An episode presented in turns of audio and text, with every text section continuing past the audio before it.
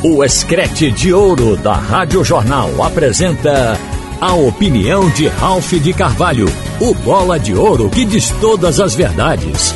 Ralph de Carvalho! Boa tarde, minha gente. Nós estamos vendo que na reta final agora, a questão política entra em evidência nos clubes. No caso do Náutico, pelo rebaixamento, porque não tem eleição. A eleição do presidente do Náutico será em dezembro do ano que vem, final de 2023. Mas o movimento, a gente já vem detectando isso já há duas semanas e vem falando aqui, dentro da oportunidade, do que está acontecendo. Quer dizer, movimento que parte de dentro dos conselhos, tanto no caso do Náutico como do esporte. Mas o do Náutico, a coisa vai crescendo, porque a princípio se falou naquela pressão com abaixo assinado pedindo para que espontaneamente o presidente possa renunciar. Agora tem até entrevista coletiva com a participação de lideranças do conselho exatamente para insistir na saída do presidente do Náutico. Eu acho que isso é uma questão de momento também, porque antes já ocorreu rebaixamento, já teve também movimento de pressão, mas tudo depois se recuperou. Então acho que no Náutico não vai ser muito diferente não, porque não tem instrumento. Não tem meios para fazer, por exemplo, a aplicação do impeachment no presidente. Não há nenhum registro de má versação de dinheiro, não há nenhum registro de qualquer tipo de corrupção dentro do clube. Então, obviamente, aí é apenas registrado um descontentamento. E esse descontentamento é evidente que tem níveis, está num nível alto nesse momento. O descontentamento não é suficiente para tirar um presidente, mas a pressão às vezes tira.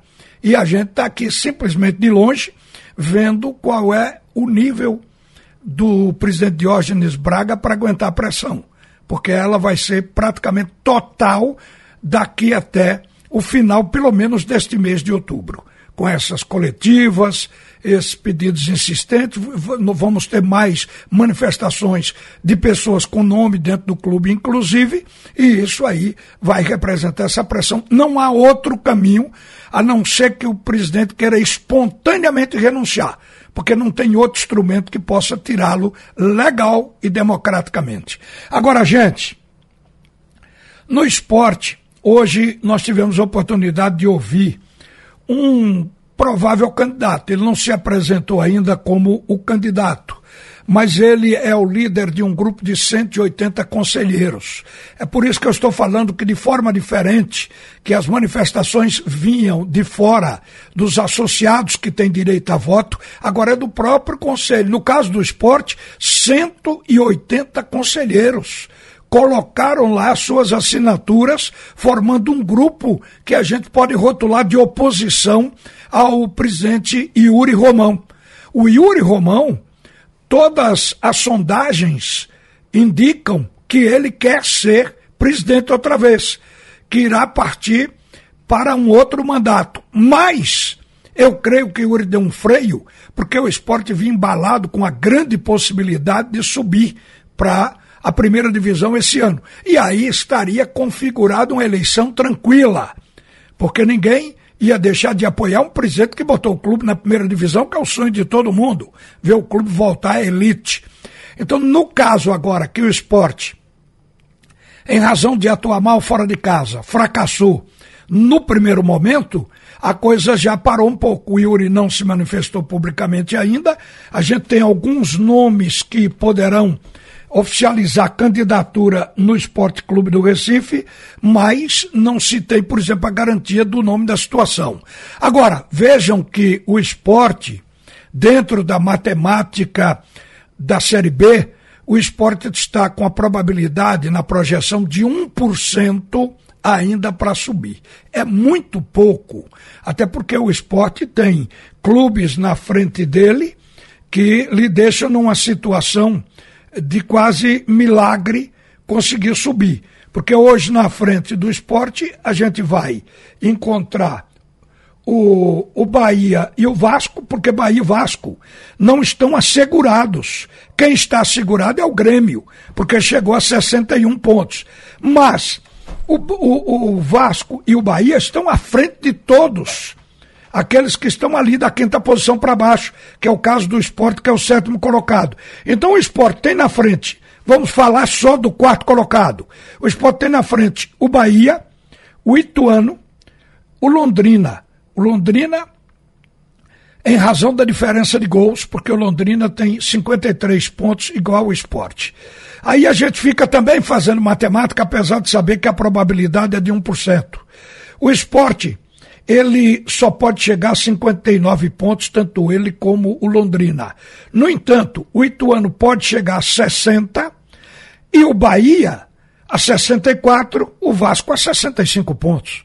É preciso uma catástrofe, que esses clubes todos caiam, não consigam vencer mais para que o esporte ocupe a vaga. Mas se isso acontecer, aí, gente, ninguém derruba Yuri é, é, é a, o, o, cabo, o cabo eleitoral mais forte aí é a classificação.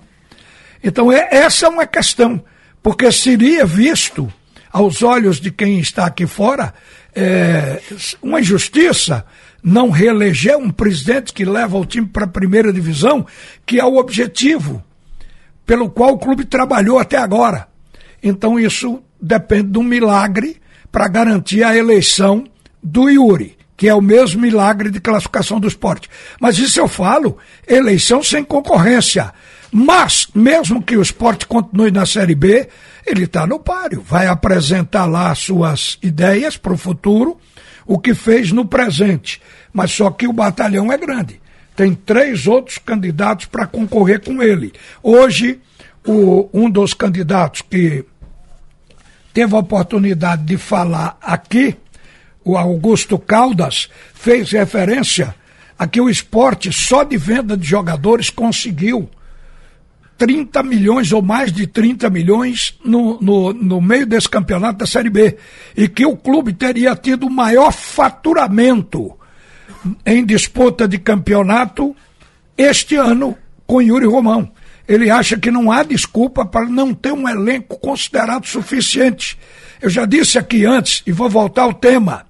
O, o esporte pode até subir, é um milagre. Mas o fato do esporte não ganhar fora de casa e ser um time que fora de casa não consegue ter uma estrutura de jogo convincente, a gente vai é, computar isso também pela questão dos treinadores, não é só questão de jogador. O time do esporte, ele não tem, por exemplo, um meia excepcional, um jogador de alta qualidade como meia. Ele, ele tem bons atacantes, mas tem times em condições inferiores. Que eu acho que o Londrina, como plantel, não é superior. O Ituano não tem um plantel superior ao esporte. Então aí entra a questão do treinador também. Um dos males foi exatamente a troca de tantos nomes. Isso é uma coisa que também às vezes tira o time do rumo demora um tempo para voltar ao rumo outra vez e vai gastando tempo dentro do campeonato. Quer dizer, este também é apontado como um dos fatores, troca de treinadores. Mas é aquela história. O, o campeonato ainda não terminou. Vamos ver o que é que dá. Aquilo que a gente dizia com relação a outras equipes. Enquanto não houver desclassificação matemática, todo mundo está no páreo. Agora, a situação é difícil. Eu projeto aqui uma questão também importante, que é o caso do estado de Pernambuco.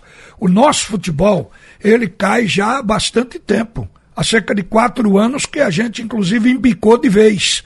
Então, isso é muito mal, porque hoje a gente analisa que tem três estados com possibilidade de ficarem à nossa frente. Primeiro, um que está consolidado, que é o Ceará, com Fortaleza e Ceará disputando Série A, inclusive Libertadores.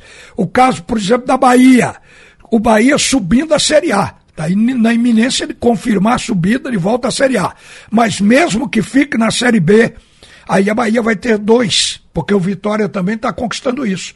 Então, é, é obviamente a situação da Bahia vem como o segundo estado do Nordeste. Aí aparece Alagoas.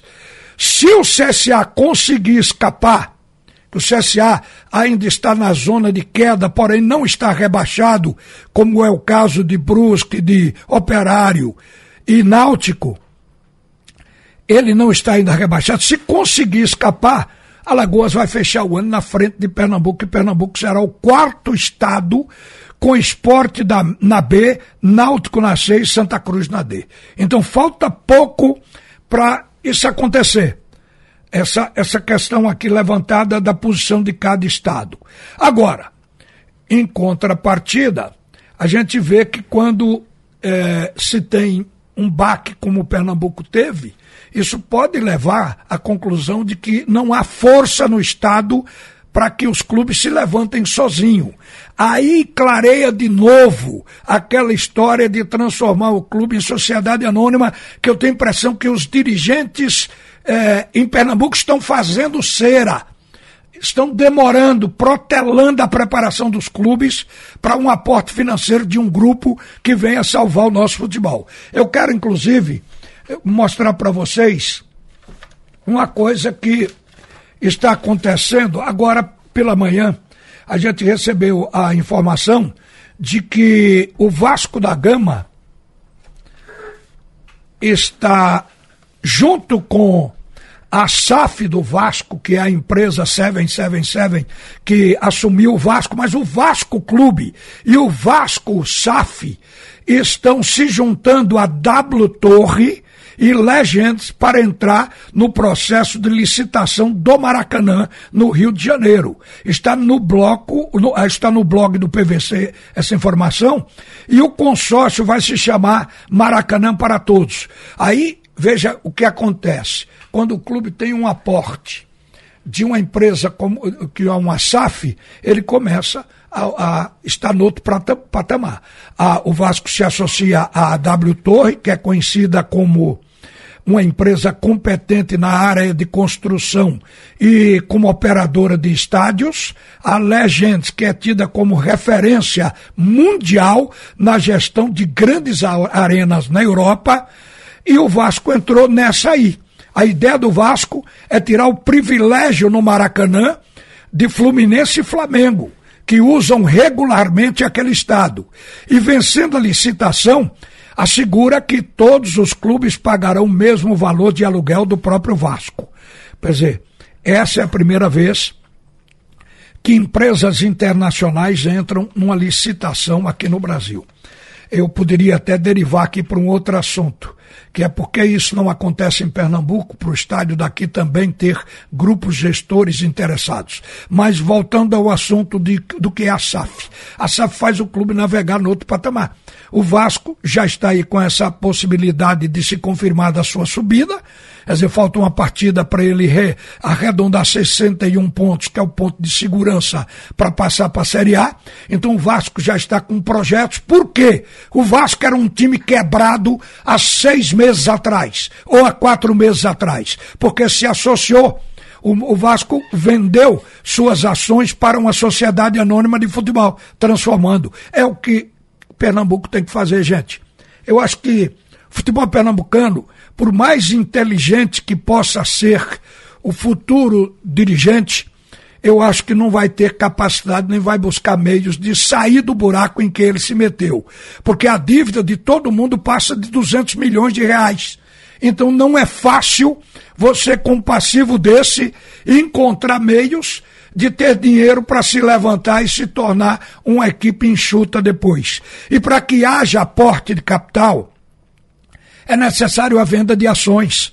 Porque se um clube daqui for no banco, aí ele não vai apresentar certidões negativas e o banco certamente não vai emprestar dinheiro, mesmo sendo de médio prazo, sem ser também a, a longo prazo, que seria o ideal. Então é muito difícil, é só se o dinheiro já vier pronto de fora. Esse é o caminho para salvar o nosso futebol. Pelo menos é o que me parece, o que eu vislumbro nesse momento. Até que possa alguém ter uma ideia realmente mirabolante. Mas, por enquanto, os clubes brasileiros só encontraram esse caminho transformar tudo em sociedade anônima. Que é para a gente, no final do ano, não ficar com essa ladainha de lamentação. Nós estamos hoje fazendo a mesma coisa que fizemos o ano passado e o ano retrasado. A gente se lamenta todo final de ano, porque não temos capacidade de competir.